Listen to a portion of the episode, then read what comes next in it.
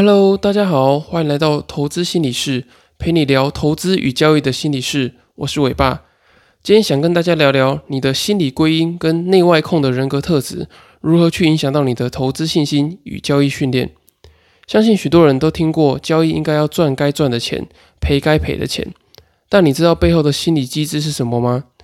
当我们把这个交易跟投资的结果做分类的时候，其实是我们的心理在做归因 （attribution）。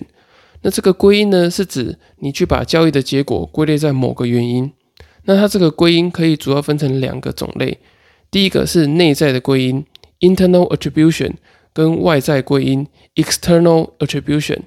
那内在归因呢，是指把交易的损益归因成自己所造成的。那外在的归因呢，则是把交易的损益归因于市场或者是交易对手等等的外在条件。那内在归因比较知名的这个状况呢，就是像你常常会觉得哦，赚钱就是我好厉害，我是少年股神。那外在归因呢，则是你可能在赔钱的时候，你就觉得哇，天哪，我怎么这么倒霉？市场是不是每次在我买进的时候，这些主力就在针对我？所以我觉得这个内在归因跟外在归因，你能不能够正确的使用，跟你的这个交易信心还有交易训练的成长是有很大的关联性的。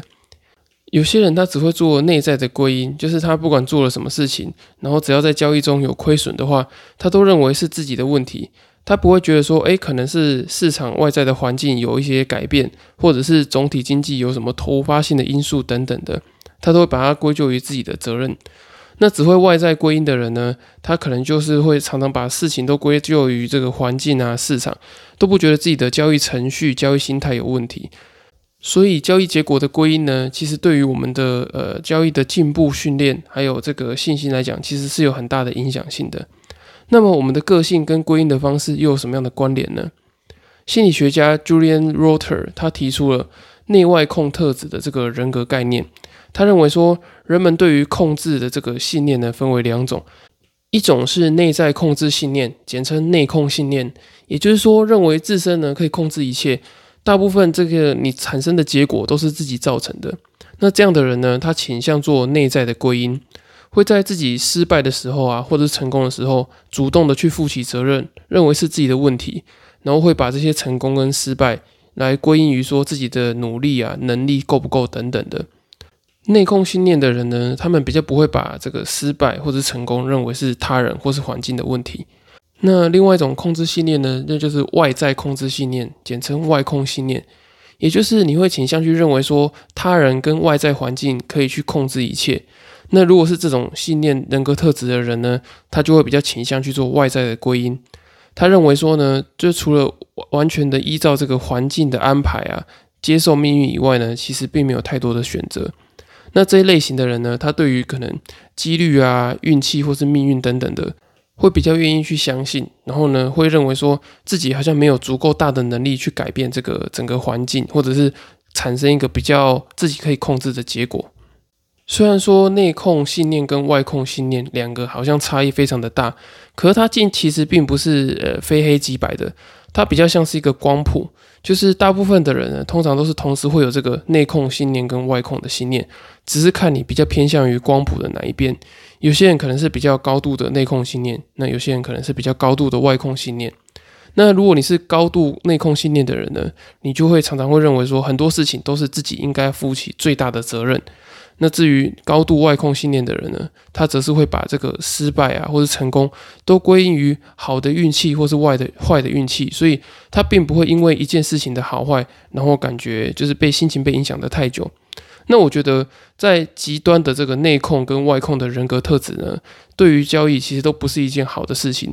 你如果太过于内控呢，你很容易会把交易的错都归因于在自己身上，你会去忽略掉有时候诶，有时候市场可能会有一些。突发性的因素，例如说突然升息、突然降息，或者是呃像之前的乌俄战争啊等等的，你会去低估这些市场的不确定性啊，或者是低估几率等等，你很容易用这些呃不好的交易结果、亏损去打击你自己的信心。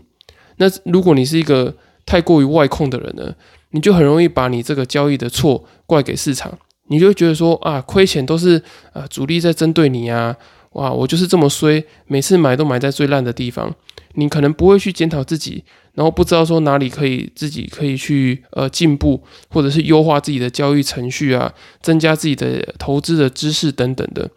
所以上述两种极端偏颇的这个控制信念呢，其实都不是好的交易心理。那最好的状况呢，就是在内外控之间取得一个比较好的平衡，那你才可以在这个交易的过程中呢，做一个比较好的归因。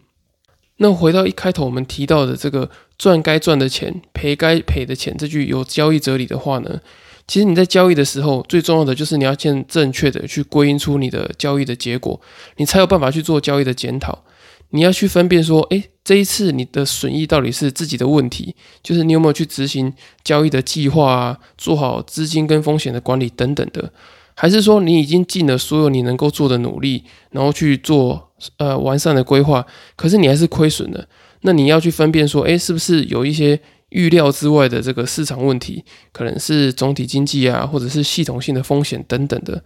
那当你能够去正确的去区分出呃内在跟外在的归因之后呢，你就可以比较顺的去做你的这个交易的检讨，然后会让你不断的在你的投资的过程中有进步，也不会去呃打击到你的交易的信心。那如果你对于你自己的这个内外控的特质，还有这个心理的归因呢，不是非常的了解跟清楚的话呢？我会推荐你来报名参加我五月二十号在台北办的实体课程。那这是一个交易心理的团体课程，你可以在课程中呢去了解你自己属于哪一种个性，还有你自己的个性适合什么样的投资商品以及交易策略。然后在这个过程中呢，你也可以找到你自己的投资与交易的心理优势。那我觉得更重要的是呢，你可以在课课程中去探索自我。然后找出你这个投资与交易中的执行力的这个关键，然后提升你在交易跟投资时的心理素质，也能够透过自我探索去提升你的这个生活品质。我觉得这个是你最大的收获。如果你有兴趣报名的话呢，今天是早鸟优惠价的最后一天，那你可以在这个资讯栏的报名表单里面去填写，然后做报名。如果你还在评估说自己适不适合，或者是有预算上的考量的话呢？你也可以看我之前免费的交易心理的文章，或是透过投资心理室第二十四集的五个题目传讯息给我，我可以帮你做简易的交易心理的评估，这个是免费的。好，以上就是今天的内容，谢谢大家的收听。如果大家还有其他问题的话呢，也可以到下方资讯栏的粉丝专业做留言，私讯询问我，或是到 Apple Podcast 留言给我五星的评价，然后留下你的问题。我会非常的开心，因为对我来说，你们的支持真的是我持续分享的动力。那我会在之后的节目回复你们哦。今天的节目就到这里喽，下次见，拜拜。